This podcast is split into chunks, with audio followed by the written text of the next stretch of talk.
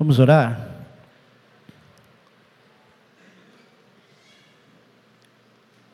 Pai, nós te agradecemos porque esse momento ele expressa todo o teu cuidado conosco, expressa o teu amor, expressa, Senhor Deus, os, a prova dos teus planos de fato para as nossas vidas. Quando somos orientados pela tua palavra, que é a tua voz, a tua boca para nós. Suplico aqui, Senhor Deus, que todos os, todos aqui, cada coração possa estar aberto para discernir a tua palavra, a tua voz Pai, mas mais do que isso, com sede de receber aquilo que o Senhor tem a dizer. Suplico aqui, Senhor, não apenas pelos meus irmãos, mas também pela minha própria vida, me conduza, Senhor, me faz instrumento do teu, do teu nome, do teu reino. Conduz, Senhor Deus, a minha estrutura, a minha saúde, inclusive, para que possa comunicar a tua palavra, Pai, com a intensidade ou com a sensibilidade que ela exige. Unge essa mensagem, Senhor, porque é a tua presença nela que traz a essência da razão pela qual estamos aqui. Em nome de Jesus oramos e por tudo isso te agradecemos, Pai. Amém.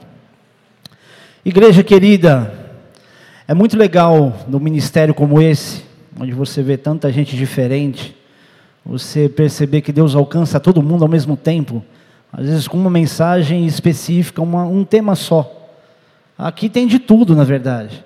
Aqui tem crente firme, crente maduro, tem pessoas novas na fé, tem pessoas que ainda não conhecem a Cristo, tem todo tipo de pessoa, tem os crentes cara de pau também, que todo lugar tem, menos aqui. Aqui pensando melhor, eu acho que não tem. E, e uma das primeiras coisas que eu gostaria de dizer de forma, se é que eu posso dizer, especificamente generalizada, é que Deus te ama de uma forma perfeita, de uma forma inexplicável ao homem. É aquilo que a gente chama de amor incondicional. Deus não te ama por, pela sua competência, pelo quanto se acerta. Ele te ama porque Ele te criou. Ele te ama com esperança de ver você mudar, não para se encaixar nos moldes de uma religião ou de uma igreja. Deus te ama igual mãe de ladrão ama o filho. Você já viu mãe de ladrão? Ela sabe que o filho faz um monte de coisa errada. Ela até corrige o filho. Tem mãe que até entrega o filho para a justiça, mas ela ama. É ou não é? Não, não vou dizer isso dos pais, embora eu saiba que os pais também sofram igual, mas é, é de uma forma mais profunda ainda.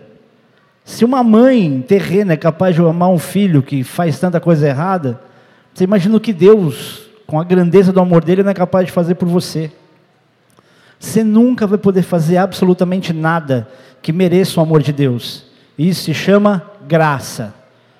A graça de Deus está sobre você. E se você entender isso, você tem que viver para Ele o tempo todo. Se você entende que essa graça está sobre você, você, tem que pensar consigo mesmo: o que, que eu posso fazer para demonstrar que eu quero servir a Deus? Vocês estão aí?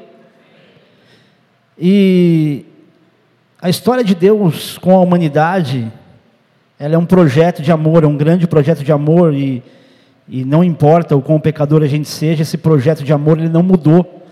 Deus continua tendo planos para você, como um pai que te ama. Está muito alto o microfone? Não? Quem acha que está? Sempre tem um do contra, né? e como todo mundo sabe, Ele te ama, Ele nos ama, ao ponto de entregar Jesus, ou de se fazer carne, mas entregando seu Filho Jesus na terra para morrer por cada um que crê nele.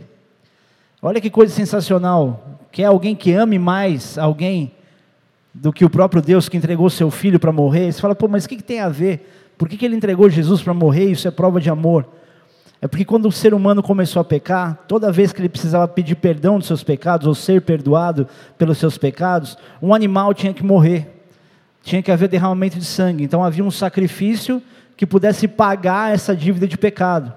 E Jesus, quando foi enviado para o mundo, ele foi para a cruz como um animal, como um cordeiro, sem reclamar, sem espernear. E quando ele morreu na cruz, o sangue dele que foi derramado pagou todas as nossas dívidas de pecado, do nosso passado, do presente e do futuro. E não só nossa, mas nossa, dos que estamos aqui, mas da humanidade inteira que crê nele. E isso tudo é amor. Você nunca conseguiria ser salvo porque você faz a coisa certa. Mesmo se Deus te desse leis para cumprir, e você tivesse que só cumprir as leis para ser salvo, dificilmente você conseguiria cumprir todas as leis de Deus. Agora, o que Deus espera de nós? Que a gente reconheça, que a gente admita isso. Amém? E, e Deus colocou algo surpreendente em nós como prova desse amor, que é a autonomia de decidir o que fazer com a própria vida. Deus te ama tanto que Ele não fez de você um robô. Deus é tão, é, é tão justo nesse amor que Ele te deu a autonomia de você amar porque você quer amá-lo, e não porque você é obrigado a amar a Deus. Ele te deu autonomia de não amá-lo se você não quiser, para que tudo que você entregue a Deus seja de verdade, porque Ele não quer um amor pela metade também, Ele não quer um amor religioso, Ele quer a gente. E eu não sei se você consegue entender isso sem ser pai ou mãe, porque só entende a profundidade de um amor por um filho quem é pai e mãe. Se você ainda não é pai e mãe, tem algo reservado para você. E eu não estou falando só de filho biológico, se você adotar um filho e você viver como seu filho, ou tratá-lo como seu filho, você vai experimentar isso também. Mas esse relacionamento de amor é algo muito profundo que você só entende um pouquinho quando você tem um filho. Você ama o seu filho não é porque ele faz nada certo, é só porque é teu filho. Só que a gente tem que se fazer filho de Deus. Você não vem para uma igreja e vira filho de Deus. Você pode às vezes nem vir a uma igreja, mas se um dia você ouvir a palavra de Deus, alguém falar sobre Jesus e te explicar o plano de salvação e você confessar Jesus como teu Salvador, você recebe o poder de ser feito filho de Deus. E é poder. É mais profundo que dá tempo de explicar. Então, querido, o que a gente não enxerga é que decidir a própria vida, tomar as decisões de autonomia, sem se importar com o que o pai pensa, é o que faz a humanidade estar do jeito que ela está. Todo mundo arrebentado. Se a gente não enxerga isso e decide a própria vida sem a interferência de Deus, tudo começa a se tornar mais difícil. Tem uma das piores vidas que você pode ter. E talvez alguém se pergunte, ou talvez alguém diga, pastor, mas eu conheço um monte de ateu que é feliz. Conheço um monte de ateu que é rico. Primeiro que riqueza não é sinônimo de felicidade. Para alguns ela é. Ela pode até, tipo, fazer como os outros dizem, ela não compra felicidade, mas manda buscar. Se você está aqui e você é rico, eu tenho plena certeza que você vai concordar com o que eu vou dizer. Com a cabeça no travesseiro, querido. Todo mundo se encontra com a sua realidade de felicidade. E não é a riqueza, não são as posses que dão isso. Você pode estar pensando aqui, poxa, se eu só tivesse recurso financeiro agora resolvido, 99% dos meus problemas estariam resolvidos. Querido, talvez você que tenha Cristo, mas as pessoas que não têm, certamente não. Pastor, imagina, você está dizendo isso porque você não tem dinheiro desse jeito. Não, querido, eu estou dizendo isso por tudo aquilo que o mundo apresenta. Quer um exemplo disso? Ao mesmo tempo que tem um monte de ateu feliz, eu conheço um monte de ator rico, famoso, gente famosa, que é extremamente infeliz. Vou te dar uns exemplos aqui. Eu separei alguns nomes só para fazer você pensar. Sabe a mulher que escreveu Harry Potter? Ela escreveu um livro sobre bruxaria, fazendo as pessoas olharem para os bruxos e tudo como algo um pouco mais maquiado, mais tranquilo. Quantos adolescentes começaram a ler livro como nunca leram na vida? Eu sei que aqui tem gente que já leu J. J. K. K. Rowling, Harry Potter, Harry Potter. Você não vai para o inferno por causa disso, mas não te faz pensar que a bruxaria não é algo tão ruim assim, se você não é de Deus? É ou não é? Essa mulher ganhou rios de dinheiro. Olha, olha o, o, o best-seller que ela criou. E sabe do que, que ela sofre? De depressão. Eu não peguei as frases aqui. Eu peguei de alguns, eu não quis pegar dela para não valorizar muito. Brad Pitt tem depressão. Elton John tem bulimia. Sabe o que é bulimia? Não é de bulir simplesmente, tá? Bulimia são pessoas que comem e vomitam. Não é isso? Sim? Só para ver se vocês estão aí. Angelina Jolie, conhece? Se eu tivesse aquele corpo e aqueles lábios carnudos. Angelina Jolie, cara. Uma mulher linda, super independente, depressão. David Beckham, quem conhece David Beckham, jogador de futebol? Tem toque, transtorno obsessivo compulsivo. Sabe o que ele faz quando chega nos hotéis? Nem hotel ele consegue ficar em paz sem arrumar os livros do hotel. Ele chega no quarto, ele arruma o quarto inteiro. Gente, quarto de hotel já é arrumado. E o cara consegue achar defeito em quarto de hotel, onde já sabe que o Beckham vai se hospedar. Você imagina o nível de toque que esse cara tem. Agora me fala, tem paz? Consegue ter paz? É difícil. Outro cara que tem toque é Leonardo DiCaprio. Ah, mas Leonardo DiCaprio pode ter toque, pode é lindo, é maravilhoso. Ele disse, isso é uma entrevista dele, ele disse que ele percebeu a gravidade do transtorno obsessivo compulsivo que ele tinha quando o maquiador e o assistente dele cochicharam que ele tinha se levantado para fazer alguma coisa, falou assim, lá vamos ter que esperar 10 minutos agora até ele refazer todos os passos dele e tocar na porta para voltar para a cadeira. Isso quando ele foi gravar o filme O Aviador. Por exemplo, quem conhece Jim Carrey? Jim Carrey não é novidade. Isso aqui, isso aí talvez comprove até a listinha que eu estou te dando. Você não falar assim, ah, essa é conversa de pastor, quer impressionar as pessoas. Não. Quem aqui já ouviu falar da, da história do Jim Carrey ultimamente, quando ele estava com depressão? Quem se lembra? Ah, que bom. E é o que tudo indica, parece que ele se converteu, né? Entregou a vida para Jesus. Mas ele era um viciado em Prozac. Heloíse Perissé, quem conhece? Comediante. Comediante. Também tem quadro de depressão. Padre Fábio de Mello, padre, também tem a mesma depressão. Eduardo Sterblich, comediante. Aquele que fazia o. Como é que chama? O. Fred Mercury prateado.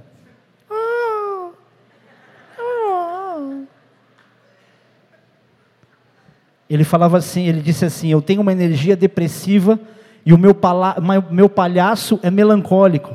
As poucas pessoas que gostam de mim gostam porque eu sou esse bobo triste. Quem olha para esse cara vê isso? Não. Fala, pô, o cara trabalha na televisão, o cara é comediante, deve rir o dia inteiro. Lembra daquela música, daquela aquele cantor secular que diz: Eu espero que você descubra que rir é bom, mas que rir de tudo é desespero. E é uma verdade. Quantas pessoas você não vê isso? Outro cara que vocês vão ficar chocados, o Whindersson Nunes, contando a história dele, o quadro dele de depressão, e atribuindo parte da, da restauração dele à sua esposa hoje. Ele dizia o seguinte: Eu vivia fazendo os outros rirem, e quando eu chegava no hotel eu chorava sem saber o que Deus queria de mim. Quer outro exemplo de gente rica, famosa e que parece que não tem problema? Anitta. Anitta disse uma vez que teve uma grave crise de depressão ao ponto de não conseguir mais gravar. Queridos, se eles venceram isso, eu não sei. Talvez os que se aproximaram de Cristo, certamente. O Whindersson Nunes, eu sei que fala um monte de palavrão, um monte de coisa, mas ele tem um, aparentemente tem um mínimo de temor, eu creio nisso. Agora, o que que nos habilita, a gente que tem a Cristo, a vencer situações difíceis na vida como essa? O que que dá para a gente condição de viver realizações e alcançar coisas difíceis? Talvez como essas pessoas alcançaram. A primeira e mais importante, na minha opinião, e não vou dizer que é coisa, mas a primeira situação que nos habilita, que dá para a gente condição, estrutura, para poder viver coisas, experiências mais fortes, para mim é a presença do Espírito Santo na vida de alguém. Não são outros métodos milhares, não são as estratégias, não são as campanhas de oração, não é o tipo de jejum, mas é algo muito mais simples, que começa no início da tua vida, da tua caminhada com Cristo, que é você confessar a tua condição de pecador, a primeira e mais importante, na minha opinião, é essa. Porque se você não tem o Espírito Santo em você, tudo acaba sendo cíclico. Talvez pessoas como essa tenham seus altos e baixos e, e, controlando isso, acho que não precisa de mais nada. Mas só a gente sabe o quanto problemas que a gente acha que venceu, quando eles vêm de novo, eles vêm arrebentando a gente. Ao ponto de você pensar, cara, eu achei que eu tinha vencido isso. Quem não tem Cristo não sabe viver esses ciclos ela sofre desesperadamente, a situação só piora. Agora, como é que a gente recebe a presença do Espírito Santo em nós? A primeira, como eu falei, é você confessar, você admitir que você é um pecador, Mas mais do que você confessar e você admitir, é necessário que você se arrependa dos seus pecados. Que você se arrependa de uma vida que distancia de Deus. Não adianta você ser aquela pessoa que tem uma vida promíscua e você chega num momento como esse e fala assim: Ah, eu sei, eu admito, eu sou pecador, eu tenho total consciência disso. E simplesmente você não se arrepende ao ponto de trazer mudança. Você só admite, você só confessa, mas não muda. Talvez por uma questão de confissão, até sirva para Deus avaliar de uma forma perfeita, mas a tua vida não vai mudar. Digo, avaliar de forma perfeita, é avaliar de forma que sirva para salvação. Mas certamente a vida das pessoas não mudam, porque um abismo ou um pecado chama outro pecado. E o pecado é o abismo que nos separa de Deus. Se você peca, não é que você fica mais, ah, não é de Deus. Todo mundo aqui peca, todos, inclusive eu não na mesma intensidade, não nas mesmas situações daquele que está escravo do pecado. Mas a gente sabe que se a gente deixar o pecado ser uma constante, algo natural na nossa vida, gradativamente você vai sentindo um esfriamento espiritual, ao ponto de você olhar para si mesmo e dizer, cara, acho que eu nem para o céu vou, eu acho que eu não sou de Deus, minha vida era uma mentira. Então é fundamental que você se arrependa dos seus pecados, amém? Junto com isso, confessando o seu coração em voz ou em libras, é, que você crê que Jesus Cristo é o Filho de Deus que morreu na cruz para te salvar. Então o importante é admitir que você é um pecador, se arrepender desse pecado e dizer: Jesus Cristo morreu na cruz para me salvar, eu recebo Jesus no meu coração. Tem uma expressão que ela, ela fica meio difícil de digerir, certamente você já ouviu, que é aceitar Jesus. Os mais super espirituais dizem: não é você que aceita Jesus, é Jesus que te aceita. Querido, quando se fala isso, deixa eu te explicar. Coloquialmente, não é que você está dando uma chance para Jesus. Quem aceita Jesus, aceita porque se rende. Aceitei, eu me rendo. Eu preciso, eu não consigo. Então, quando você escutar a expressão, ah, fulano aceitou Jesus, não seja você o bobão espiritual que vai dar uma sacada, deu, teve um insight gospel. Falou assim, ah, ah, não, é Jesus que te aceita. É claro que é Jesus que aceita a gente. Tá óbvio, né? Mas a força de expressão é normal. Não fique imaginando que uma pessoa que fala que aceitou Jesus está com isso no coração dizendo: Eu quebrei um galho para Jesus, eu aceitei Jesus. Amém? Quem aqui já aceitou Jesus? Acho que só eu, mas ah, tá, beleza. Então entenda: o certo é que Jesus nos aceita? Claro, mas o resto é força de expressão. Amém? Lucas capítulo 11, versículo 13, vamos começar por aqui.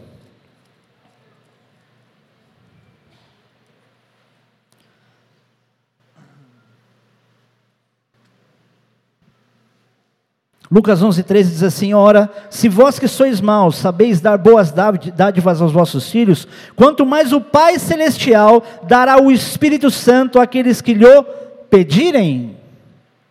Se a gente que é terreno, que é mal, sabe dar coisa boa para os filhos, quanto mais o Pai vai dar Espírito Santo, a presença dele para quem pedir. A trindade é Pai, Filho e Espírito Santo, certo? Beleza? A gente tem o Pai, Criador dos céus e da terra, tem o Filho que foi enviado para a terra, tem o Espírito Santo, que é essa parte de visitação de Deus, da presença dele em nós. O Espírito Santo é uma pessoa que mora dentro de nós, ele não é uma fumaça. O Espírito Santo não é uma sensação, não é uma emoção, ele é alguém. É que é muito difícil você falar sobre a Trindade ou o próprio Espírito Santo, porque ele é muito mais profundo do que alguém consegue traduzir em poucas palavras. Para dizer, ah, o Espírito Santo é assim. Ele é o Espírito Santo consolador. Jesus, quando subiu daqui para o céu, quando ele voltou para o céu, e que um dia ele volta para nos buscar, ele deixou para a gente o Espírito Santo consolador para trazer consolo, para trazer direção, para trazer revelação. Vocês estão aí? Então o Espírito Santo ele passa a morar em você quando você pede justamente isso para Deus. 1 Coríntios capítulo 6. Abre lá. Versículo 19 diz assim: Acaso não sabeis que o vosso corpo é santuário do Espírito Santo que está em vós, o qual tendes da parte de Deus, e que não sois de vós mesmos? Até aí. Então, nosso corpo ele é morada, ele é um santuário do Espírito Santo. Agora, ter o Espírito Santo por si só resolve os seus problemas? Quem tem problema aqui? Então você não tem o Espírito Santo. As pessoas elas ficam vendendo uma ideia de que você tem o Espírito Santo, você não tem problemas, eu tenho desafios. Eu já escutei isso de pastor. Eu não tenho problemas, eu tenho desafios. Uau, super vice querubim da guarda ungido. É difícil, né? Parece que uns estão tão lá pertinho do topo da glória e a gente está tão lá embaixo, tão no ralo. Querido, todos nós que temos o Espírito Santo de Deus, a gente tem problemas, isso é natural. Os problemas eles têm uma razão de existir, mas nós temos. Então não caracterize a vida de alguém ou não ou não marque um X nas costas de ninguém dizendo que esse cara está em brecha, esse cara está em pecado, esse cara não tem Espírito Santo pelos problemas que ele tem. Por exemplo, não levante sua mão, mas quem aqui tem dívida? Não, não levante a mão. Você quer se expor? Beleza, eu avisei. Acho que tem gente que só ouve a parte mais enfática, né? Eu entendo, eu engano vocês, mas é sem querer. Se eu dissesse para você que você não tem o Espírito Santo porque você tem dívida, como é que você ia se sentir? Não é horrível? Você fala, puxa, cara, mas eu, Deus sabe que eu sou um desorganizado, eu tenho dívidas até da época que eu não era nem crente. Eu sei que tem gente aqui que tem dívidas da época que nem convertido era. Querido, não estou passando um pano e dizendo, não, está tudo bem. Não, não está tudo bem. Mas isso não diz que você não tem o Espírito Santo de Deus. Isso não é um X, não é uma marca, não é uma sentença sobre você. Amém? Porque tem alguns que têm dívidas aqui, dívidas altas, que foi contraída porque emprestou nome para alguém. Ou porque não soube como lidar com questões jurídicas, financeiras, administrativas, sei lá. Mas isso não quer dizer também que, ah, Deus sabe, nenhuma condenação há para aqueles que estão em Cristo Jesus, não preciso pagar nada. Não, caloteiro não. Né? Você sabe que não adianta você vir entregar a oferta ignorando as outras coisas que você tem. Vocês estão aí? Isso dá uma outra pregação, mas relaxa, tá? Deus está te dando discernimento através do Espírito Santo para saber como você vai resolver seus problemas. Porque se ele for o teu guia, a maior parte dos seus problemas, de fato você vai conseguir resolver. Só que é a partir dele que a gente aprende o que a gente precisa conquistar para que as coisas se encaixem, como resolver os nossos problemas. E uma das coisas que o Espírito Santo nos sensibiliza para que a gente alcance coisas difíceis e a gente passe por situações difíceis é perdoar. O problema do crente é quando ele trata tudo de maneira muito prática, de, com vista grossa. Ele acha que basta que ele tenha um momento de entrega, tenha uma situação de uma vida intensa, sem perdoar a pessoa que ele precisa, que as coisas se resolvem. Querido, existem muitas coisas que você pode ter conquistado hoje, vivendo uma mágoa no teu coração. Mas eu tenho certeza que essas conquistas não fazem de você alguém completo, se você tem essa mágoa no coração. Vou te dar um exemplo disso. Imagina uma festa de aniversário, que você tem seus amigos da rua e chama todo mundo, mas você não vai com a cara de um ali. Você vai estar tá bem? Você vai ficar, por que, que veio na minha festa? Quem foi que convidou? E às vezes foi você mesmo que falou, não, eu chamei a rua inteira. A rua inteira é a rua inteira. E aí a pessoa vai e você fica lá, aquela cara de por que, que veio, por que, que veio. Você não curte nem seu aniversário. E a gente tem um monte de picuinhazinha como essa aqui na igreja, nesta igreja, entre pessoas que se conhecem aqui. E que dá vontade de sair andando e pegar pela mão e fazer sentar do lado um do outro, falar assim: você não sai da igreja até você se acertar. Eu vou dar uma pausa para ficar pior. E quando ficar pausa, dá vontade de falar: vai, pastor, passa para outro assunto. Não. Existem pessoas nessa igreja que têm uma dificuldade de relacionamento grotesca, nojenta, infantil, imatura, desequilibrada e que afasta você dos melhores presentes do céu que Deus tem para a tua vida. E se você não resolver isso no lugar que é fácil, você não vai resolver no lugar que é difícil. Porque a pessoa que está aqui ouvindo a mesma coisa que você está ouvindo, ou que porventura possa ouvir a mesma coisa que você está ouvindo agora, ela vai aceitar teu pedido de perdão se você soubesse humilhar. E você tem obrigação de perdoar essa pessoa. Independente de se a pessoa fez isso de todo o coração ou porque o pastor está falando. Porque tem gente que fala assim, não, não vou perdoar porque não fez de coração. Falou porque mandaram falar. Ó, oh, quanta sensibilidade no julgamento. Você tem ideia como é difícil, às vezes, para uma pessoa abrir a boca e pedir perdão para você? E você dificulta a situação ainda. Eu estou falando de dentro da igreja. Quanto mais o que acontece fora da igreja. Não há grandes experiências espirituais, não há um alcance de grandes acontecimentos e vitórias de Deus sobre a tua vida se não começar por princípios básicos: perdão que é a primeira coisa que Deus faz com a gente quando nós confessamos que Jesus Cristo é nosso Senhor e Salvador e admitimos nossa condição de pecador, é perdão. A gente não se arrepende dos pecados, tipo, eu me arrependo, deixa para lá. Não, me arrependo, me perdoa, porque o arrependimento ele serve justamente para isso. Nós somos justificados por um perdão que vem de Deus. Não é por um arrependimento pessoal que você, ah, me arrependo, então eu sou perdoado. Não, não, eu me humilho, eu me arrependo e peço perdão, por isso sou perdoado. O Senhor nos perdoa.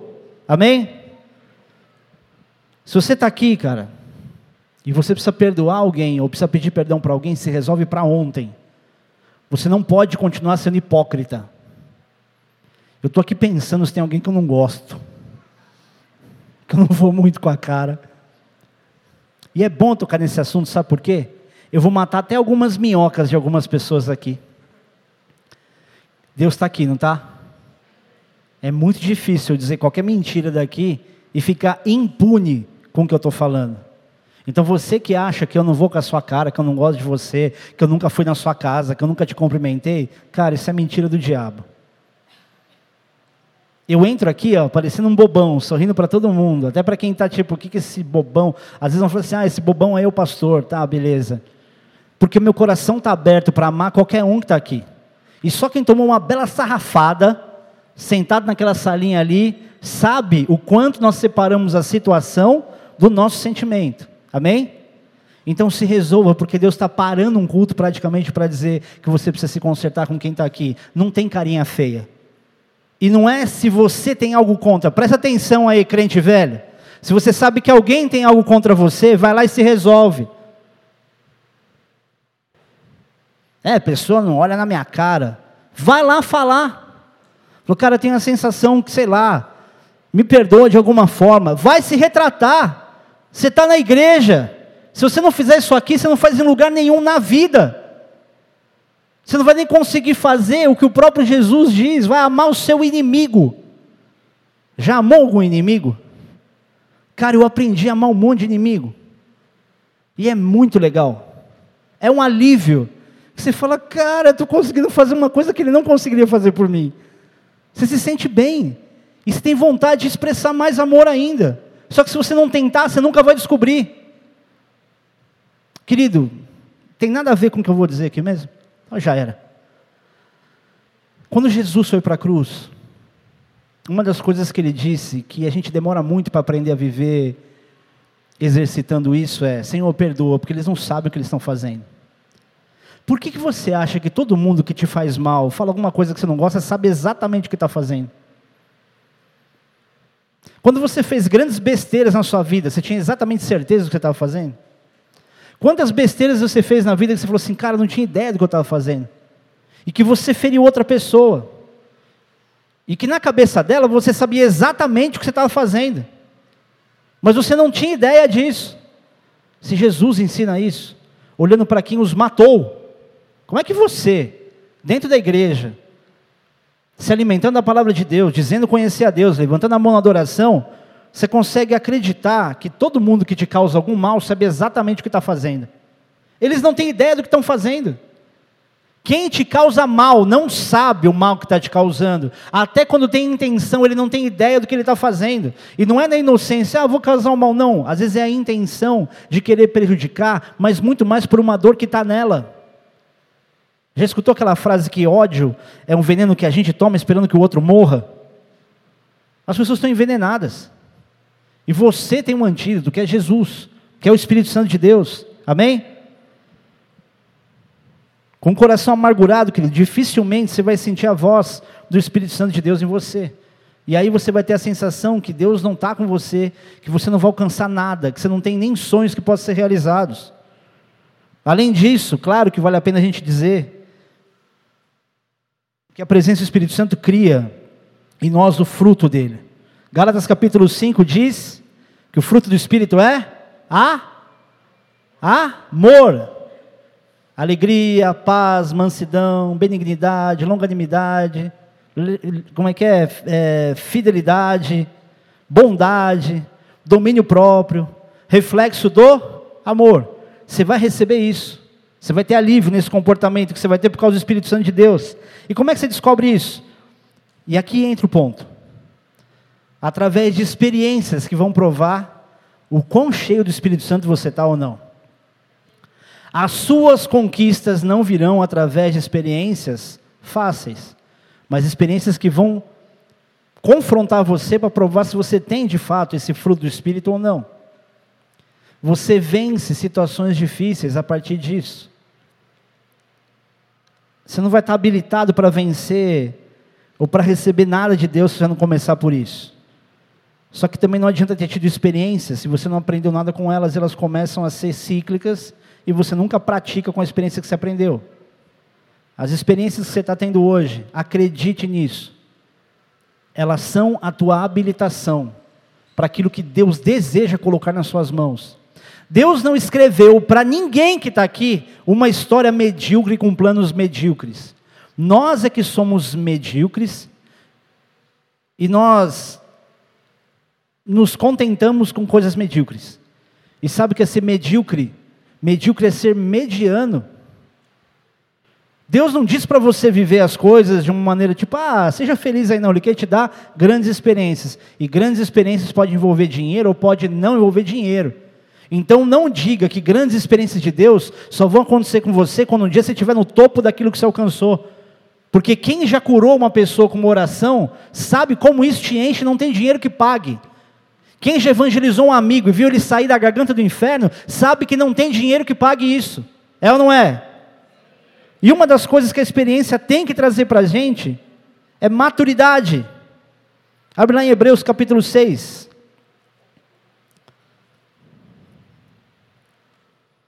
No versículo 1 diz assim: Por isso, pondo de parte os princípios elementares da doutrina de Cristo, deixemos-nos levar para o que é perfeito, não lançando de novo a base do arrependimento de obras mortas e da fé em Deus. Até aí. Quem tem nessa tradução a palavra maturidade? Ou maduro? A tradução hebraica, ela diz justamente isso. Ela coloca a palavra maturidade, olha que curioso, no lugar de uma frase onde ela associa a palavra perfeito.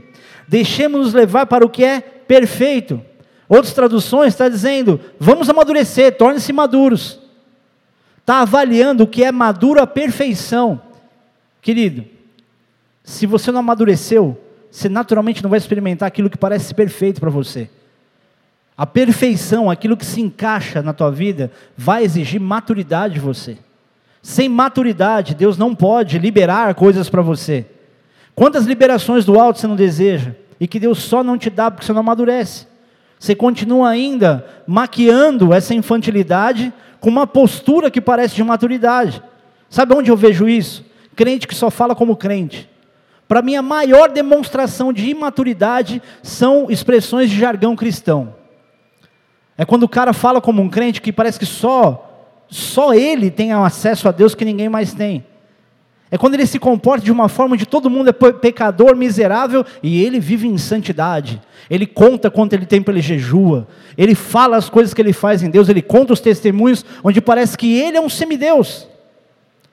Isso é prova de imaturidade. Não adianta ficar dando testemunho de coisas que te coloquem numa evidência onde praticamente Deus não entra. A pessoa fala: Não, é para a glória de Deus que eu estou contando. Mas olha o que aconteceu, ela se enche para falar. Sabe esse orgulho que a pessoa tem de dizer quanto tempo ela ora? Quantas vezes ela leu a Bíblia? É imaturidade. Vocês estão aí? Eu tenho certeza que tem muita gente que não amadureceu apesar de grandes experiências. Quer um exemplo disso? Essa aqui é clássica.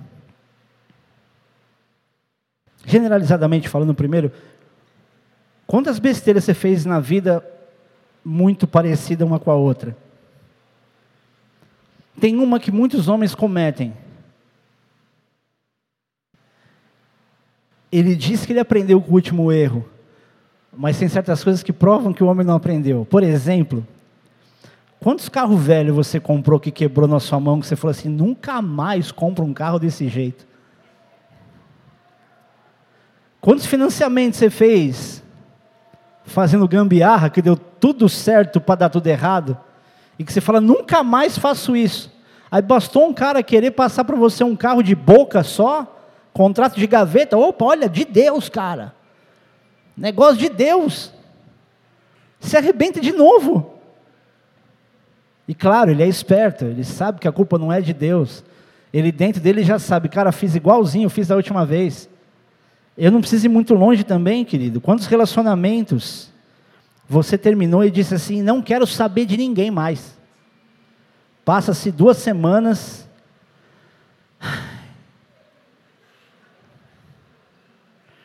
Eu acho que isso não aconteceu com ninguém aqui. Né, Marcela? Ninguém fala assim: ah, pastora, não quero saber de ninguém mais. Quero ficar sozinha. Passa um mês e fala assim: eu não sei por que Deus fez isso comigo. Eu não sei o que, que eu fiz. Pastora, eu faço tudo certo. Essa é a maior frase que prova que você faz tudo errado. Você quer provar que você está errado? Fala, eu faço tudo certo. Quem aqui faz tudo certo? Hã? Só você, pastor, eu mesmo. Vai bater no peito e dizer que você faz tudo certo, querida.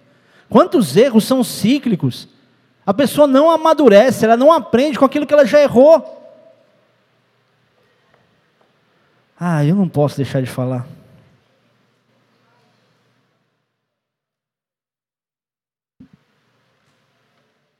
Nós não somos a favor do divórcio. Nós somos contra o divórcio. Deus abomina o divórcio. A gente entende sim que existe o arrependimento de Deus, o arrependimento do homem e o perdão de Deus. Que Deus pode renovar as pessoas que se casaram e divorciaram por causa da ignorância, por não saber o que estava fazendo e por se arrepender. Mas não dá para imaginar que depois de crente as pessoas acham que separação é a coisa mais natural do mundo. Não venha me pedir para fazer seu casamento, querido, se você está pulando de galho em galho, está num casamento que você começa, termina, e está no terceiro casamento e não me contou sua história de crente. Porque tem muito cara de pau que vem contando a história linda da vida dele e não conta o resto. Já tinha se convertido, se separou, arrumou uma namorada na igreja, vamos casar, pastor, casa a gente. Eu vou dar um tapa na sua cara, meu. Queria que o Amaro estivesse aqui, porque ele fala de maneira mais doce. Vou dar um tapa, dá vontade de dar um soco, né, pastor? Bem no meio da testa, assim, ó. Tum.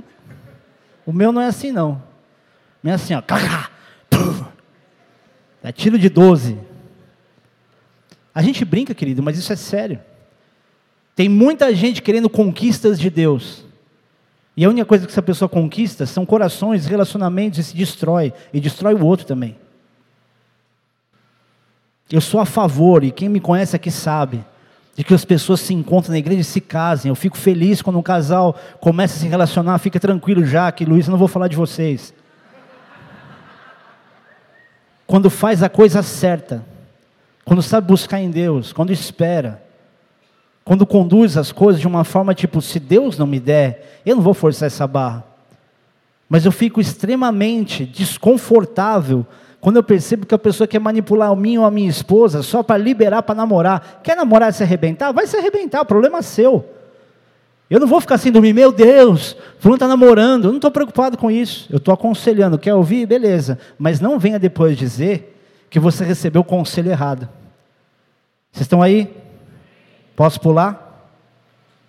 Quantas promessas, querido, você faz para si mesmo que você não cumpre? Já viu aquela frase, dor de barriga não dá uma vez só? Quantas dores de barriga igual você está tendo? Exatamente igual.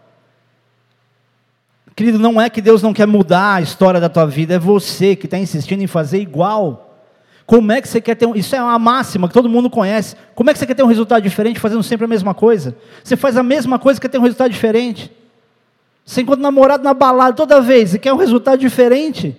Você quer encontrar uma mulher de Deus na balada? Ah, pastor, mas a gente não pode também, né, ser tão religioso. Probabilidade. Simples assim. Quer encontrar alguém perfeito para você casar? Procura nas primeiras fileiras de uma igreja. Vocês me devem essa. Tanto que tem bons casais, casais aqui, ó. Tem um casal ali, tem um casal aqui, tem um casal ali. Tem um casal ali.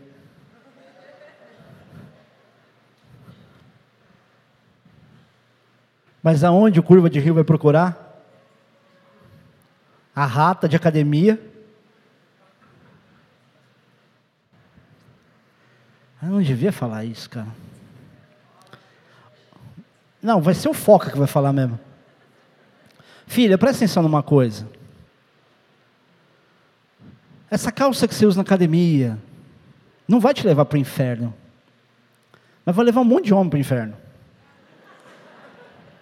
Esse decote que você tira, que você faz essa cara de paisagem, mas que você sabe que tem ângulos que você tira, que vai aparecer até teu fígado, não é legal. Só você acha que é, uau, nossa, que arte.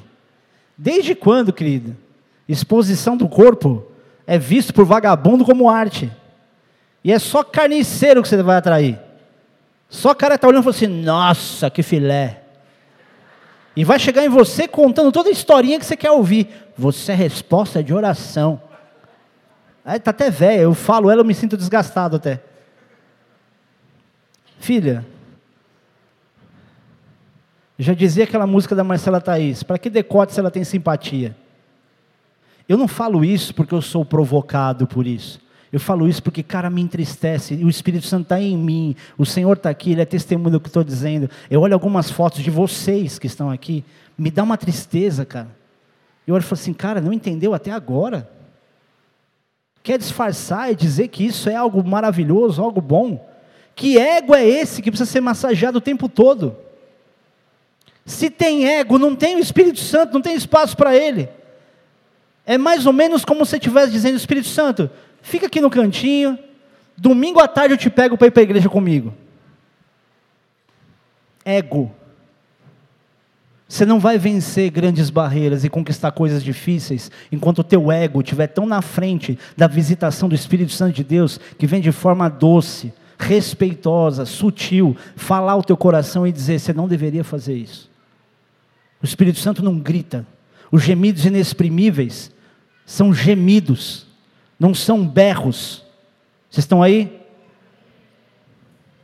Outra coisa que nos habilita para sofrimento e que se você que você precisa ter o Espírito Santo, aliás, que habilita para conquistas é o sofrimento e que você precisa ter o Espírito Santo para poder lidar com isso. Quem não tem o Espírito Santo não sabe sofrer. Eu não estou dizendo para você curtir força, tá? É, vou aprender a sofrer. Já dizia aquela canção, é preciso saber viver. Mas você já reparou que todo mundo que você fala aqui, esse sabe viver, ele geralmente está numa situação confortável? Você não olha para alguém passando por uma dificuldade, por, uma, por um desafio e diz: esse cara sabe viver. A gente maqueia, imaginando que viver bem é viver só alegria. Viver bem, querido, é saber passar por sofrimentos, consciente de que existe um Deus soberano, acima do bem e do mal, que vai resolver aquilo que você não consegue resolver. Isso é viver bem. Você precisa aprender a sofrer, não a viver bem. Você precisa aprender a perder, não querer ganhar. Quando Deus arranca algo de você, o que acontece? Entra em desespero. Querido, você vai perder muita coisa na vida. Você vai perder dinheiro, você vai perder coisas, você vai perder pessoas que você ama. E se você não tiver o Espírito Santo, você vai se arrebentar em depressão. Você vai querer acabar com a sua própria vida. Olha para quantas coisas você já perdeu na vida. E olha a diferença entre antes de você ter o Espírito Santo em você e depois. Como as coisas, apesar do sofrimento, elas te conduzem para alguma coisa melhor. Quantos relacionamentos você perdeu, está morrendo por causa disso, encontrou Jesus e entendeu que aquela pessoa era um Deus na sua vida? É ou não é?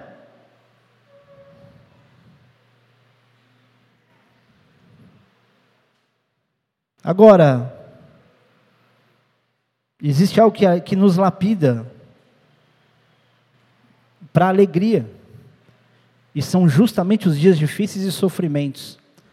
O que você passa em dias difíceis vai te dando uma lapidação para você viver alegrias que você não valorizaria se não fossem os dias difíceis.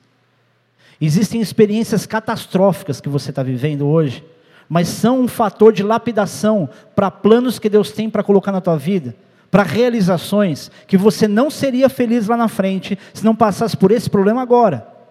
Esse seu problema está te aproximando de uma realização com as bênçãos de Deus no futuro. Por isso, olha para isso hoje e aproveita o que você tem na mão. Pastor, como é que eu aproveito um problema? Querida, minha irmã, quando teve câncer uma vez, ela ensinou uma frase, alguns já devem ter lido, eu já falei aqui, que é: aproveite o seu câncer. Existem coisas que só os dias difíceis te preparam para poder viver sobre as coisas boas. Você quer ser habilitado para grandes conquistas, você precisa saber como é que é perder. Ah, Jesus. Muita gente olha, querido, para pessoas tendo uma vida legal, mas não sabe o que elas passaram para poder viver isso. Quem aqui viu o apóstolo Rino no Canadá? No Instagram? Levanta a mão bem alto. Quem olha para aquela foto, o que, que pensa? Playboy, meu. Cara de pau, indo fazendo snowboard lá no Canadá. Olha aqui, o meu pastor sim é homem de Deus. Estava aqui, ó, dezembro, janeiro, fevereiro, pregando a palavra, aconselhando as pessoas. Se você pensa assim, você é um bobão. Alguém aqui, por um acaso, já viu ele sem dinheiro? Eu já. Já viu ele sem poder matricular o filho na escola? Eu já. Alguém sabia que quando ele se casou, ele morava num prédio de três andares sem elevador? Alguém viu aqui a Blazer dele 98, isso já em 2005, 2006, quebrada porque ele não tinha motor para arrumar o motor que fundiu? Com uma igreja de mais de duas mil pessoas que ele poderia fazer isso com o pé nas costas? Alguém já viu aqui os amigos ridicularizarem, tipo, vai abrir igreja, você é um otário, imagina. Tem um amigo em comum nosso aqui que conhece essa época. Alguém aqui já viu, querido, a quantidade de vezes que esse cara já foi traído, a quantidade de vezes que ele foi exposto na mídia, até a revista Hardcore, que ele abriu as portas da igreja para poder fazer uma matéria lá, os caras fizeram uma picaretagem. Que aí depois, na hora de mandar uma retratação, mandaram uma notinha na outra edição. Imagina, você chama alguém que você fala, uau, que legal, sempre, sempre li essa revista, surfista que é, ah, a gente quer fazer uma matéria. Lógico, cara, pode vir, é casa de vocês. E qual era a intenção dos caras? Fazer só uma matéria tendenciosa para denegrir a imagem da igreja. Tipo, ah, tem surfista nada naquela igreja, só tem a prancha, sem conhecer a história. Agora você imagina o que é, junto com isso, aguentar mais de 450 pastores que te enchem a paciência com assuntos diferentes e com situações graves até, e que você, não tem tempo para tomar a decisão de tanta pressão que é, para chegar alguém e olhar para aquilo e dizer: ele não merece isso. E dizer: ele não merece ser feliz assim.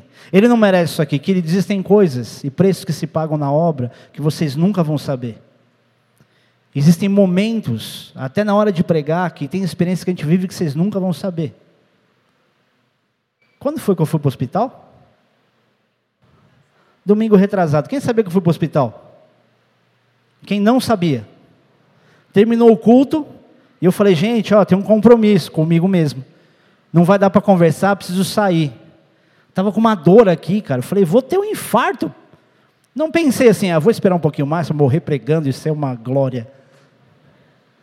Fiquei apavorado, falei, cara, dor aqui, mano, isso aqui é o coração, o osso do externo. E aí fui para o hospital, descobri que não era, mas continue orando pela minha saúde, porque toda hora dá uma uau, pressão sobe, desce, uma montanha russa. Mas vocês não têm ideia do que é uma batalha espiritual que se passa sem você ter ideia que você já está sendo atacado.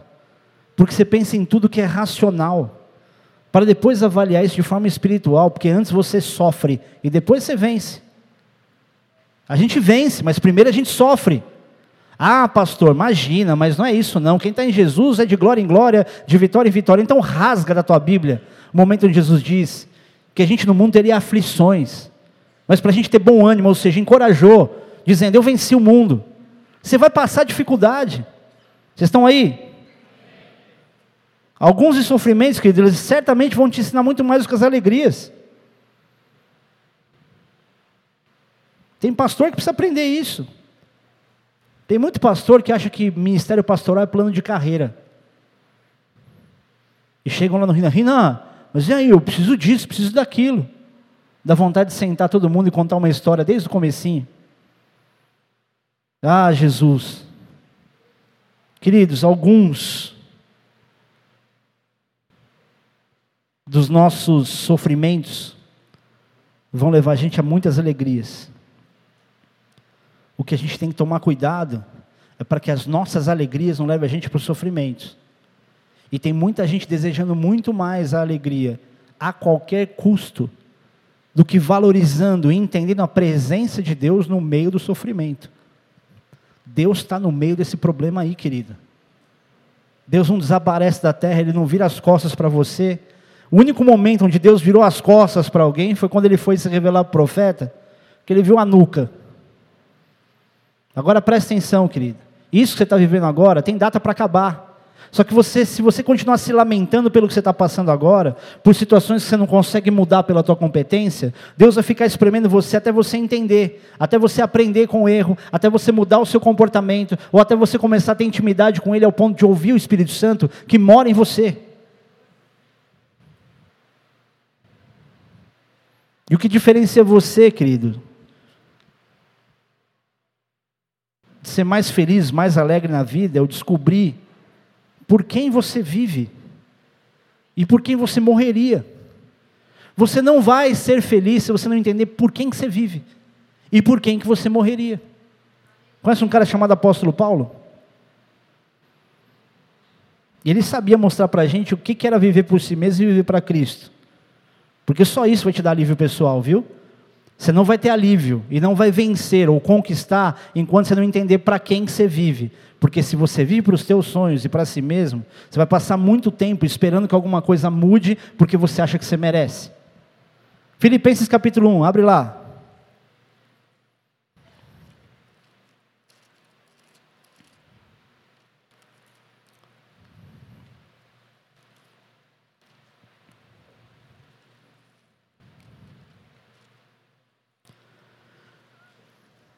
Que, que Paulo diz? Eu usei essa frase algumas vezes que as pessoas me questionavam sobre o porquê que eu fazia as coisas que eu fazia na vida.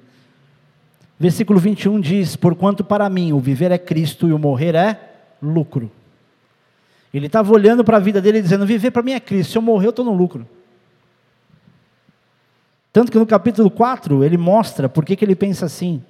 No versículo 11 ele diz: Digo isso não por causa da pobreza, porque aprendi a viver contente em toda e qualquer situação. Querido, Paulo tinha duas coisas muito importantes que fizeram dele essa pessoa importante, tão importante no Evangelho, ao ponto de dizer coisas como essa, que era tempo de preparo e visão. Presta atenção em algo, que eu não sou coach, não sei fazer isso, algumas coisas são absorvíveis, outras eu jogo no lixo. Mas eu sei que muita gente deve ensinar isso que eu vou dizer. Você precisa saber lidar com o tempo e ter visão para as coisas. Você precisa confiar que Deus tem um tempo perfeito para tudo. E eu já falei para vocês em Eclesiastes, capítulo 3, que diz que há tempo para todo propósito debaixo do céu. Não é tempo para coisa, é tempo para propósito. Se você tem um propósito, há um tempo para ele. E o tempo, ele vai se render ao propósito que você tem. Se você vive sem propósito nenhum na vida, e se de fato para a gente ter um propósito na vida tem que envolver a Deus, porque nenhuma outra coisa é tão relevante do que Deus Gente, Deus, eu não consigo explicar em profundidade o que é você viver para Deus. Porque a palavra ou a frase por si só ela já é tão completa que não dá para você ficar explicando. É simplesmente a razão pela qual você existe. Paulo, querido, ele tinha um propósito. Mas ele precisou, ou Deus tinha um propósito, depois ele passou a ter um propósito nisso também. Ele teve um tempo de preparo. Não imagina que Paulo se converteu e, tipo, ah, no dia seguinte ele já era o Paulo. Ele teve pelo menos três anos de preparo até pregar pela primeira vez. E pegar em Jerusalém. Ele pregou depois de 14 anos. Agora, a visão que ele teve da importância do Evangelho fez desse cara um dos caras mais importantes para os registros do Novo Testamento. Talvez ele não tinha ideia do quão importante ele seria do quão valorizado ele seria. E se você olhar para a maioria dos heróis da fé, você vai perceber o quanto as histórias se assemelham. A habilitação que eles tiveram para a conquista, para grandes reviravoltas, para as vitórias, dependeram justamente de experiências que vieram junto com arrependimento, luta, sofrimento, mas também tempo para se cumprir e visão do que realmente estava por vir. Só que todas elas foram resultado de obediência. Como é que você quer viver grandes experiências com Deus, se você não sabe passar por um sofrimento, e pior, não sabe obedecer no dia difícil? Porque é no dia difícil que você vai ser avaliado do que, que você é feito. É na hora da pressão que você vai perceber o que, que realmente estava no teu coração. Porque dizer que você está forte com Jesus enquanto não tem nenhum problema tão catastrófico aparente, é fácil. Mas você glorificar a Deus e falar assim, cara, eu amo a Deus, a despeito do que está acontecendo nos dias difíceis, isso diferencia você. É nos dias difíceis você vai conseguir olhar para essa realidade e dizer: o quanto eu creio mesmo que Deus tem planos para mim. Lembra de um cara chamado Davi? O que, que habilitou ele para a luta com Golias? Chaveco. Davi era um malandro. Querido, Davi, ele teve uma visão pelas promessas, ele teve uma indignação por aquilo que o gigante estava falando, mas na hora dele tentar convencer Saul, o que ele falou? Falou assim: ó, eu já lutei com o leão e já lutei com o urso. Eu já livrei as ovelhas deles, das, já fugi da, das garras deles. Tem pastores que dizem que ele teve de fato marcas no corpo. Eu não duvido. Mas o que habilitou ele para poder aceitarem ele fazer isso foi depois dessa história que ele contou. Eu já lutei com urso, eu já lutei com leão. E todo mundo pensa que a, que a grande promoção de Davi, a aparição dele, resultou foi só do acontecimento com o gigante. Que tem uma história lá que ele conta e que ninguém viu. E que então não está registrado o dia que Davi fez isso, ou fez aquilo com o leão ou com o urso. Ele conta a história. Tem muitas histórias que vão estar escondidas na tua própria história, mas que vão te habilitar para vencer os gigantes de fato. Não fique imaginando, glória a Deus.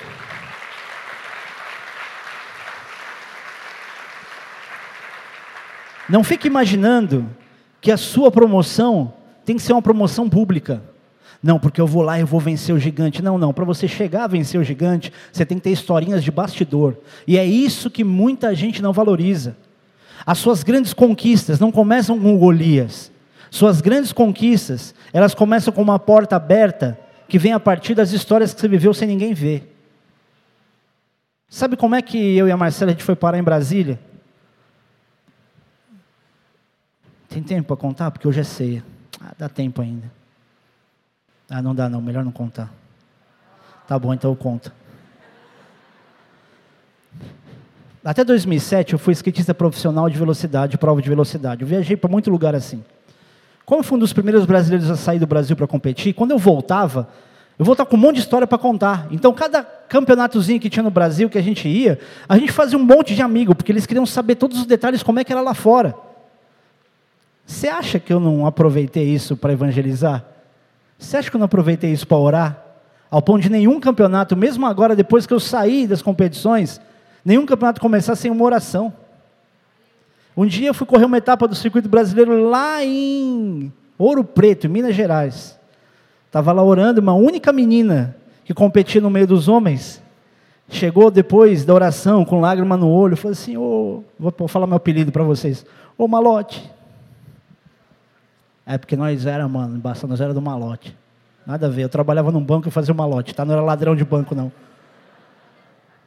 Ela falou assim: Poxa, vocês vão abrir uma bola de neve lá em Brasília? Eu falei: ah, vou procurar, Cristi, saber e te falo. Chego em São Paulo, ligo para a secretária.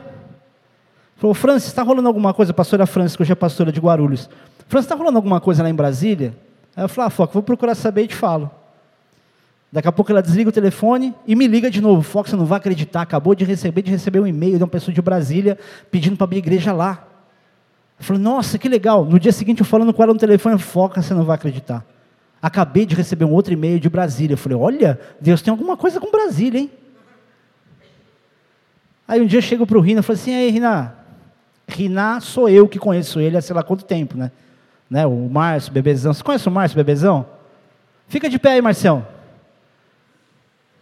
Márcio, meu amigo, Márcio, que fez assim, me aguarde. Eu tenho o microfone na mão todo domingo, você está frito. O Márcio é amigo do Rina desde antes dele ser pastor.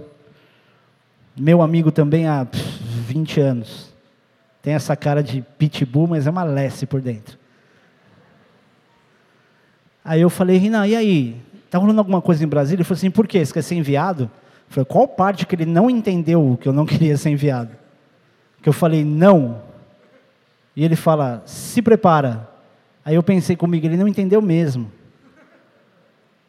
Um dia pegando ele no aeroporto, ele, e aí Brasília? Eu falei, ah, Brasília está lá, mas você, aí, você não quer ser enviado? Eu falei, eu não, viu o Bigard ser enviado, todo mundo ser enviado. Mas se precisar, né?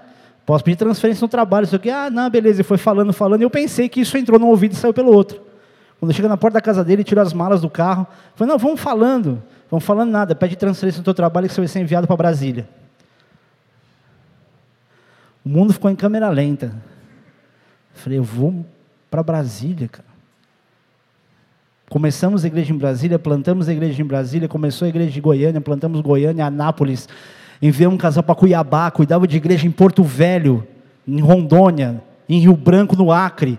Treinamos o pastor de hoje de La Paz, na Bolívia. E um monte de outras coisas começaram a acontecer. Aí você vê a gente aqui. Aí você pensa, ah, porque a Chufoca estava na sede, ah, porque a Marcela já não sei o quê, alguma coisa acontecia. Sabe quem era a Marcela? A Marcela era uma líder de célula, lá do Bresser. Era Bresser ou Braz? Bresser. E ela morava no centro. E você sabe que célula tem muita comunhão, aquela coisa, você termina, volta à tarde, voltava a dona Marcela morando a duas quadras da Cracolândia, meia-noite para casa. Eu comecei a namorar com ela, sabe onde eu buscava a Marcela de sexta-feira à noite? Na Fundação Casa Evangelizando. Aí todo mundo olha essa gata aqui, essa mulher cheia do Espírito Santo, e acha que tipo assim, ah, tomou um selinho na testa de pastor e já está arregaçando. Não, querido, tem uma historinha lá atrás que ninguém conhece. Tem acontecimentos que independiam da visibilidade e popularidade, que deram para a gente oportunidade de poder pregar o Evangelho. Não é uma história da glória do homem, é só para dizer que Deus não tem que fazer como o homem acha que tem que ser feito. Ele não vai criar popularidade, então depois vem a unção. Porque a unção é a manifestação no exercício da, servi da servidão. E tudo isso, querido, tem muito a ver com a tua história, com o fato do que você está vivendo hoje uma historinha de bastidor, de alguém que você evangeliza, o teu pastor não tem ideia do que você fez, de alguém que você vai orar ou que você vai visitar, sabendo que você está agindo como um servo ou serva de Deus, e que a igreja não está nem sabendo, mas os céus estão vendo. Essa é a tua realidade, e você precisa saber lidar com isso com maturidade. Porque tem muita gente que quer que a gente saiba do que ela está fazendo. Vou te contar uma coisa. Se você tem alguma coisa, algum testemunho para nos contar, que realmente seja produtivo, e não seja só para mostrar o que você fez, conta. Mas se você perceber que não tem uma razão de você contar, não se preocupe em contar. Porque senão, você vai ter a sensação que nós estamos valorizando essas obras que você faz só se você contar, só se for pública, só se alguém vê. E é por isso que a igreja está como está. Muita gente querendo popularidade. Eu digo para o pessoal do louvor às vezes, é muito estilo para pouca unção, não deles. Mas tem muito estilo ultimamente. Tem muitas coisas inteligentes, muitas sacadas, muitas pregações, muita gente dizendo que os outros querem ouvir. Por isso que eu sou meio cavalo às vezes com você, e parece assim, nossa, que grosso esse pastor. Mas, cara, quem é que fala na tua vida hoje? Quem te exorta? Quem chama você, chama você para a realidade? Quem é que diz que você tem que passar por isso você está passando mesmo? Ao invés de dizer para você, você vai sair disso aí. Não, desculpa, querido, talvez você não saia hoje. Talvez você ainda passe por esse deserto um pouquinho, porque você precisa disso. A experiência é para você. Você precisa ter uma experiência com Deus no meio desse sofrimento e saber que isso é o que te habilita para outras conquistas, inclusive para as que você planejou para si mesmo. Agora, Paulo se converteu por confronto direto de Jesus viveu arrependimento, passou por tempo de preparo, sofreu na cadeia escrevendo carta, tinha conhecimento, tinha cultura, precisou do arrependimento, justamente para uma coisa sem a outra, não ficar uma vida meio desconexa. Pensa o seguinte: se Paulo só se arrependesse, mas ele não tivesse buscado conhecimento e preparo, quem seria Paulo? Seria só um cara que tinha sido salvo. Mas a dedicação dele, o esforço, as coisas que ele passou, faz com que hoje milhares e milhares de pessoas tenham registros de uma mentalidade, um pensamento sobre Jesus, porque Paulo não pregava sobre uma ideia de estilo de vida, de comportamento, Paulo pregava sobre o evangelho de salvação, sobre Jesus Cristo. Ele pregava sobre aquilo que nós devemos pregar hoje. Mas hoje, porque a gente tem um cara como aquele, fica mais fácil de explicar. Senão a gente teria só os evangelhos. E não teria tanta correção para a igreja como tem nos dias de hoje através das cartas de Paulo. Você imagina a bagunça que seria? se a gente não tivesse referência nenhuma do que como deve ser o comportamento da igreja. Porque a igreja, como igreja propriamente dita, ela começou a ser conhecida, e os cristãos passaram a ser conhecidos como cristãos, depois da morte de Jesus, e não no tempo que ele esteve na terra. Vocês estão aí? Ah, Jesus. Eu estou quase terminando, só quero dizer uma coisa.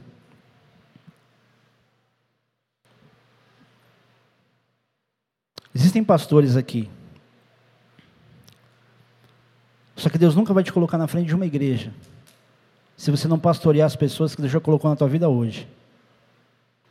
O teu ministério público, ele depende exclusivamente daquilo que você está com aquilo que você está fazendo hoje. Mas você quer um exemplo mais perfeito sobre tudo que se passa para viver as maiores conquistas? É o de Jesus.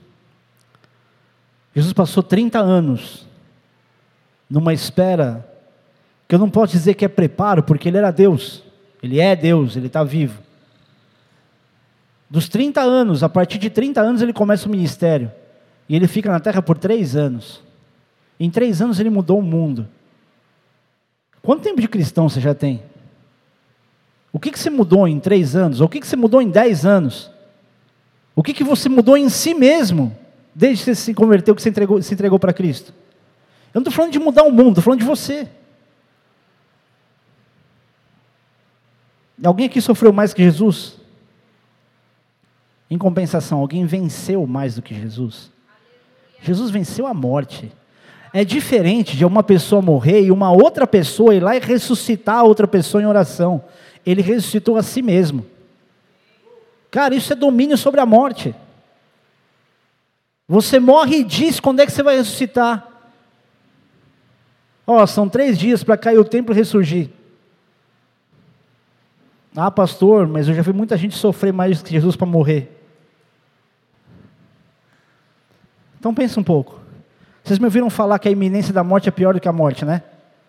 Agora imagina Jesus, que cresceu, que nasceu, cresceu, e já sabia que ia morrer, da forma como ele ia morrer, ao longo dos anos pensando, tem alguma iminência de morte pior do que essa? Do que você crescer sabendo, eu vou morrer, eu vou morrer crucificado, eu vou ser sacrificado, vão fazer chacota de mim, vão me espancar, vão me arrebentar antes de eu morrer, eu vou morrer por asfixia. Você acha que Jesus não sabia como é que ele ia morrer? Para mim, ele sabia dos detalhes. A palavra de Deus diz que ele não sabe a volta, ou que ele não diz, não vou entrar nesse assunto. Agora, olha o que foi a iminência da morte de Jesus. Ele passou anos sabendo, eu vou morrer. Ele foi orar sabendo, eu vou morrer. E vai dizer que alguém sofreu mais do que ele? Querido, morte é morte. Decapitação é rápido. Pode durar alguns segundos, se por um acaso for com a faca cega do Estado Islâmico. For guilhotina, rapidinho. Dizer que quatro segundos é o tempo de um, de um, de um cérebro ainda com funcionamento morto, morto por decapitação. É o máximo também. Então imagina, querido, que é ser Deus na terra e ver tudo isso acontecer mas ao mesmo tempo ver a humanidade inteira corrompida e saber que a maior parte deles iria para o inferno por não crer nele como Salvador. Você acha que Jesus olhava para isso e dizia, ah, esses vão morrer mesmo. Jesus era indiferente com alguém? Ele não era indiferente. Imagina ele olhando para aqueles que ele sabia, cara, esse cara não vai entregar, se entregar a mim, ele não vai acreditar, ele vai para o inferno. Mas ninguém deixou de ter a sua chance, porque Deus é justo e ele avisa tudo que ele vai fazer. Eu não vou entrar no termo aqui de universalismo para dizer, porque isso é heresia, tá? Se você ouvir falar, não, Deus no fim das contas vai salvar todo mundo, então Deus está te enganando agora, dizendo que você precisa renunciar, dizendo que o lago de, enxofre e fogo foi feito para Satanás, mas os homens também vão para lá. Então Deus está te enganando hoje, e Deus não está mentindo, amém? Então não entra nessa de, ah, no fim das contas vai salvar todo mundo, você quer pagar para ver? A Bíblia diz que, que houve lugares que Jesus não podia nem fazer um milagre, por causa da incredulidade das pessoas, quanto mais salvar. Porque a decisão é dos outros. Eu não sei se você se entristece por amigos seus que negam a Cristo e podem ir para o inferno. Mas se você pensar na condenação eterna de quem está te cercando, de quem está perto de você, eu acho que você tem motivo suficiente para parar de reclamar da sua vida e começar a evangelizar e começar a falar de salvação e não de religião e começar a falar de Jesus e não da bola de neve. Você quer usar o gancho? Beleza. Mas se a tua única forma de evangelizar alguém é falar da sua igreja, você precisa rever o teu conceito de vida com Deus. Não dá para o tempo todo você falar da bola de neve, ou é Jesus ou esquece o resto. Querido, eu amo esse ministério. Eu sou um membro fundador. Meu pastor foi me buscar em casa para dizer: Deus está mandando a gente abrir um ministério. Eu pedi sinais para Deus, eu falei para ele: relaxa, aqui, eu só vou pedir um sinal para Deus. Não vou pedir para passar um furacão aqui, para acabar a luz. Acabei de falar, acabou a luz. Acabou a luz, tipo, três segundos depois eu falar isso, sem chover, sem nada e só no meu prédio. Naquela semana eu sonhei que um furacão passou do lado da janela da sacada da sala da minha mãe. Eu acordei falando, aonde eu assino, meu, o que eu tenho que fazer? E pessoas que eu tentei levar para Cristo a minha vida inteira, ou melhor, por 14 anos, por saber que existia uma, uma reunião de maluco, eles se convidavam para ir. Eu falo, cara, eu sempre quis levar esse cara na igreja, ele está perguntando para mim se ele pode ir comigo.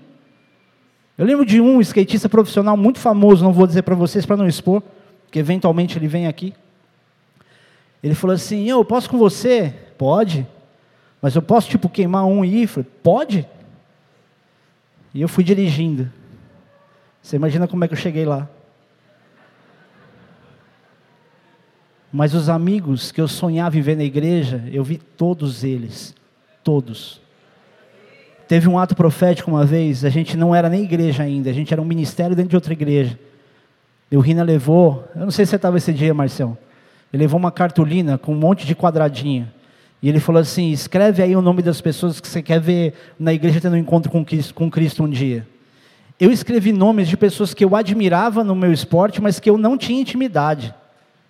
Eu coloquei o nome dos caras que eu sabia que precisavam, mas que eu mesmo não era íntimo deles. Todos foram para a igreja, todos. Um deles era filho de pastor que voltou para Cristo. Vai aplaudir a Jesus, vai na fé.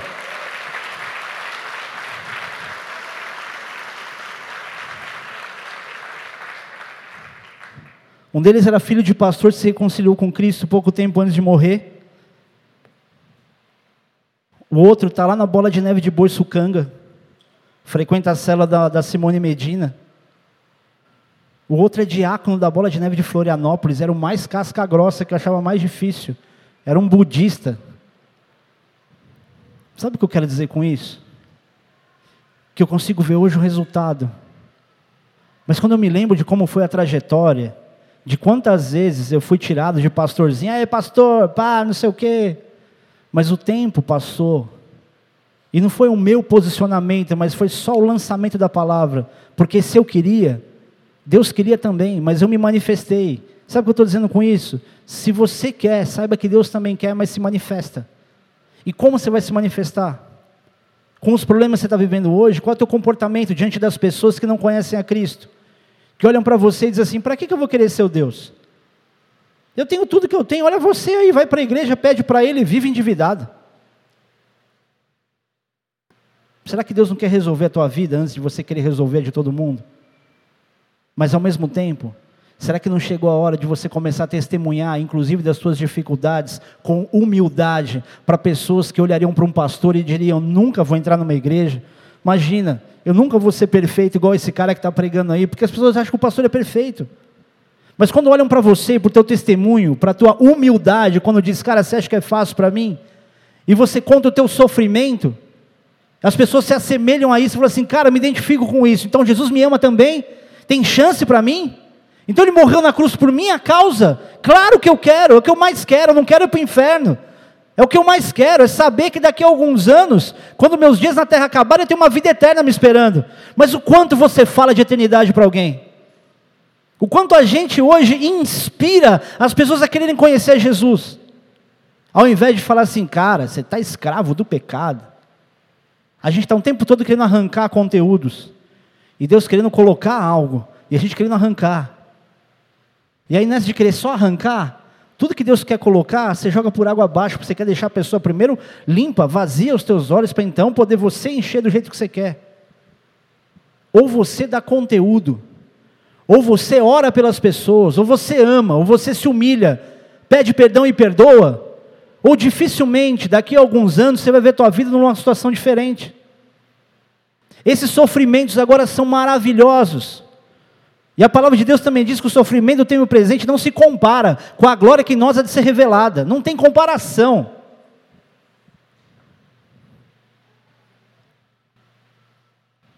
Você precisa hoje glorificar a Deus com as lutas que você está vivendo. Você está sendo lapidado por isso aí. Querido, você pode olhar para si mesmo e falar assim, cara, não tenho plano de nada, não tenho esperança de nada, não tenho escolaridade, não tem como, não tem como. É justamente nesse cenário que Deus entra e faz aquilo que você seria incapaz de fazer. Só que se você hoje não buscar essa intimidade com o Espírito Santo, esse momento onde você fala, Espírito Santo, eu não sei nem como é que eu ouço a tua voz. Eu só vou obedecer a tua voz pela palavra. Está ótimo. Porque se você começar por ela, porque essa palavra só é viva hoje, porque nela há o Espírito Santo. Depois do arrebatamento, isso aqui, querido, vai ser uma palavra sem efeito na terra. Não adianta você pegar a Bíblia e querer ler. Depois Jesus voltar e a igreja for arrebatada, o Espírito Santo não estiver aqui, não imagina que essa palavra que é viva vai ter efeito em você. Então aproveita hoje. Sabe por quê? Porque nós estamos vivendo a volta de Jesus. Jesus está às portas de voltar. Jesus está voltando para resgatar aqueles que são seus. E eu não quero imaginar que nem vocês e nem qualquer um das pessoas que eu amo vão ficar e viver as atrocidades do reino de Satanás ou vão morrer e vão para o inferno. E é por isso que eu estou aqui. Eu não estou aqui por competência, eu estou aqui por desespero. Não estou aqui porque eu sou cheio do Espírito Santo, porque eu sou um crente velho, porque eu estou desde o começo da igreja. Não, é por desespero. Por olhar para as pessoas e dizer, cara, eu não posso ser o apático que vê o cara indo para o inferno e respeito ele, tipo, vai para o inferno. E ao mesmo tempo eu não posso ser o estúpido, super cheio de discernimento, que começa a dizer tudo que é pecado e que não é, porque olha, não seremos permissivos, porque nesta igreja não aceitamos isso, isso e aquilo. Querido, meu irmão, se você peca, é um tranqueiro, é um louco. Se você comete pecados e você está aqui com teu coração aberto admitindo isso, graças a Deus, porque eu não fui na tua casa te buscar. Eu queria ter ido, mas eu não tenho acesso a todo mundo que precisa estar aqui. Esse lugar aqui está cheio de doente cheio de hipócrita, começar em mim, na minha esposa. Por isso, para de idealizar uma igreja perfeita que não existe. Vá desesperadamente aos pés da cruz. Você está a ponto de morrer e está brincando com a tua vida? Está achando que o pastor é o chatão que fala para não ir na balada, para não beber umas brejas? O que, que você renuncia? Você quer encher a tua cara, viver como um trouxa a vida inteira? Sendo chacota no meio dos teus amigos do mundo que diz, ah lá, o crente lá, ó, bebendo com a gente, enchendo lata, otário, você é um otário. E você, querida, com essa língua grande que você tem, você não vai para lugar nenhum. Não dá para sair da mesma boca as bênçãos e maldições. Então, olhando para você que frequenta a igreja e vendo quanto você fala mal dos outros, e vão dizer assim: nessa igreja eu não vou nunca, porque se ela se sente bem lá, deve ser um lixo. Às vezes, eu fico pensando que Deus não me deixa enxergar direito nenhum de vocês a partir da quarta fileira, para ninguém aqui achar que é indireta. Sabe por quê? Porque está cheio de milindroso aí. Eu amo vocês como ninguém nessa igreja ama. No máximo minha esposa. E eu vou dizer, nós temos sido um povo melindroso, que não consegue ouvir nada contrário àquilo que você precisa ouvir. Cheio de dodói. Se você quer uma igreja de lifestyle, e essa aqui tem seu lifestyle, você vai para o inferno sentado aqui. Eu não posso ficar olhando para você e dizer, ah, irmão, está tudo certo. Meu irmão, está em pecado. Eu não vou dizer quem vai para o inferno ou quem não vai. Mas eu lembro do que a palavra de Deus diz. Estava no meio de, nós, mas não era dos nossos. Está no meio da igreja, mas não se converteu. Conversão é mudança de direção. Não dá para você ficar maquiando. Tipo, ah, não, aqui de segunda a sexta eu peco, aí sábado dou uma consertada, fico com a família e de domingo eu estou na igreja. Deixa de ser burro, meu. Ninguém está te pregando um estilo de vida e doutrina religiosa. Estamos falando de arrependimento para salvação, de sofrimento para lapidação. Então para de se lamentar, começa a reagir, porque o que você tem de promessas aqui são promessas de vitória, para dar o fim que você deseja, pensamentos de paz e não de mal, para dar o fim que vós desejais. Deus planejou melhor para você e você continua sendo esse crente religioso, sem comprometimento com nada. Há quanto tempo você vai ficar vindo para a igreja aqui, querendo exclusivamente que a igreja te sirva, que tudo funcione e você não serve ninguém? Eu estou precisando de você não, viu? Eu te amo, mas não preciso de você. Não quiser vir, não vem. Não quiser trabalhar, não trabalha. Problema é de vocês. Isso serve para vocês, diáconos e presbíteros também. Os amo, mas não preciso de vocês. Para relacionamento, preciso de todo mundo. Mas para o serviço da obra, ninguém é necessário e nem eu. Deus não precisa de mim aqui. Mas um dia eu olhei para trás e falei assim, cara, não dá para viver aqui, enclausurado na minha igrejinha, acostumado com onde eu cresci, desde os meus quatro anos de idade, onde todo mundo gostava de mim, e vendo todo mundo se arrebentando, vendo meus amigos indo para o inferno. Aí hoje eu cuido de uma igreja. O que, eu tenho que fazer no culto de domingo? Falar só o que a igreja quer ouvir. Como é que você alcança sua vitória? Eu estou dizendo aqui, você vai alcançar sua vitória mas você vai passar por esse sofrimento agora. Você vai passar por experiências difíceis, mas o que Deus tem para você ao, resultado, ao final disso, são coisas que você vai olhar para trás e vai dizer: Cara, ainda bem que eu passei por isso. Tem problemas que você está vivendo hoje, você tem que glorificar a Deus mesmo sem entender. Esse é o nosso problema, a gente quer dar sentido às coisas que Deus quer que a gente passe sem querer explicar, e que Ele não tem que dar explicação.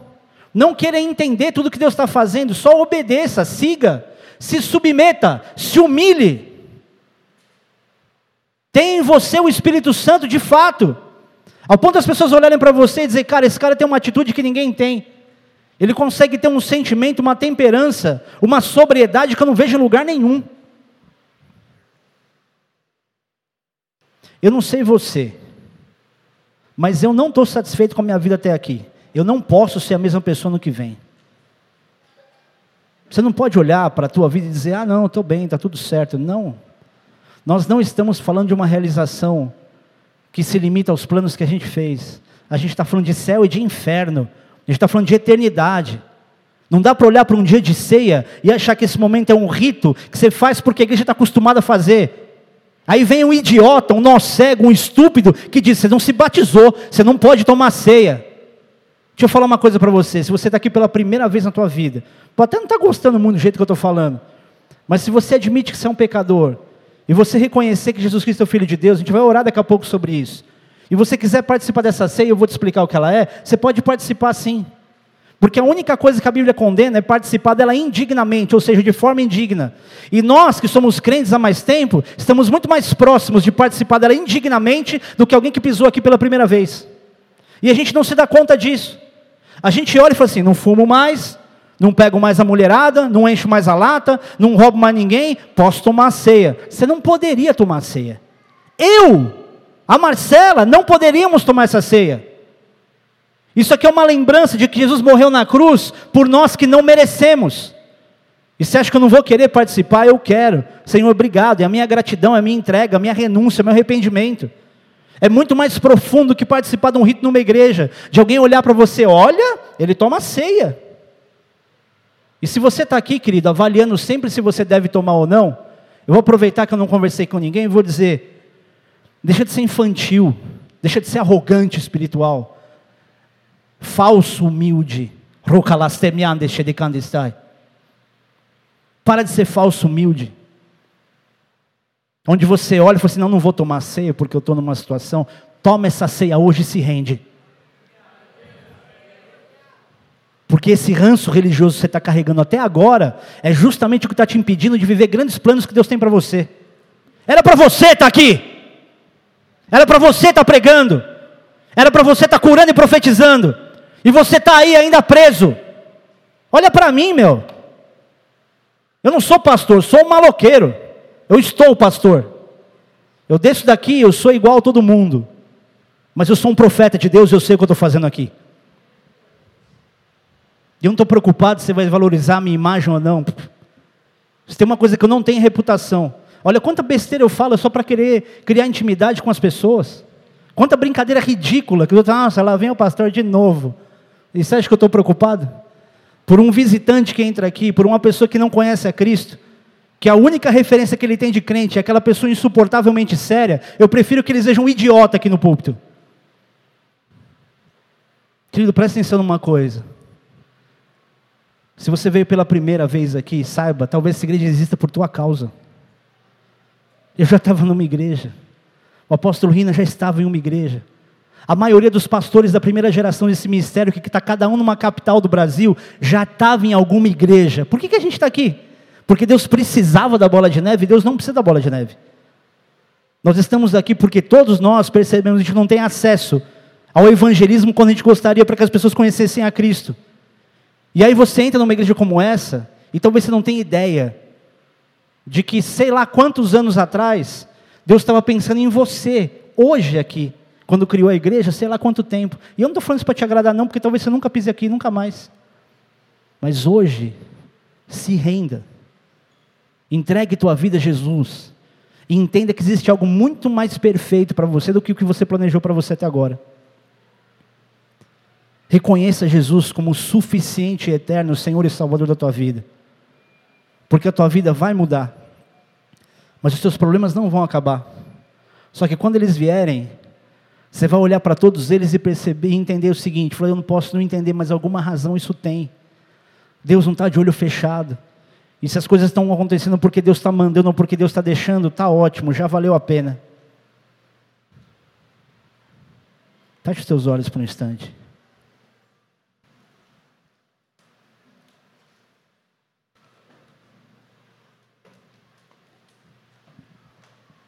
Quero fazer uma oração com você, que veio aqui hoje pela primeira vez, ou que não confessou ainda que Jesus Cristo é o teu Senhor e teu Salvador.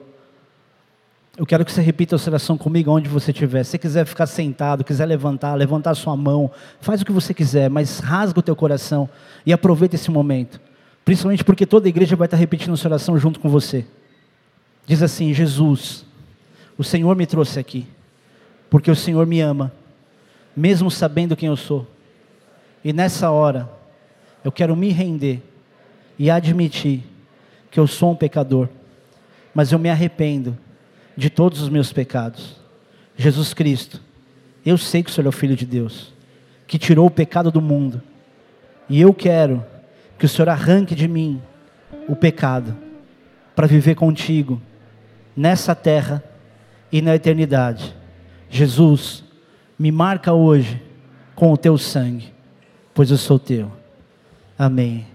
Pai amado, nós aqui oramos suplicando por cada um dos teus filhos e filhas que numa oração como essa entregaram toda a sua verdade, de que sabem quem são e quem não são, sabendo, Deus, que precisam de salvação para sua alma. Eu sei, Pai, que o Senhor já recebeu cada palavra, cada coração, cada expressão, cada sentimento dessa confissão. E eu te peço hoje, Pai, visita-os de uma forma tão poderosa, que eles se apaixonem por Ti, e não pela religião, e não pela identidade religiosa de um lugar, mas que eles te conheçam e desejem te conhecer cada vez mais, para que então, Senhor Deus, a vida que tem vivido até agora comece a ter sentido. Que te conheçam, Senhor Deus, de andar contigo e não mais de ouvir falar. Em nome de Jesus. Amém.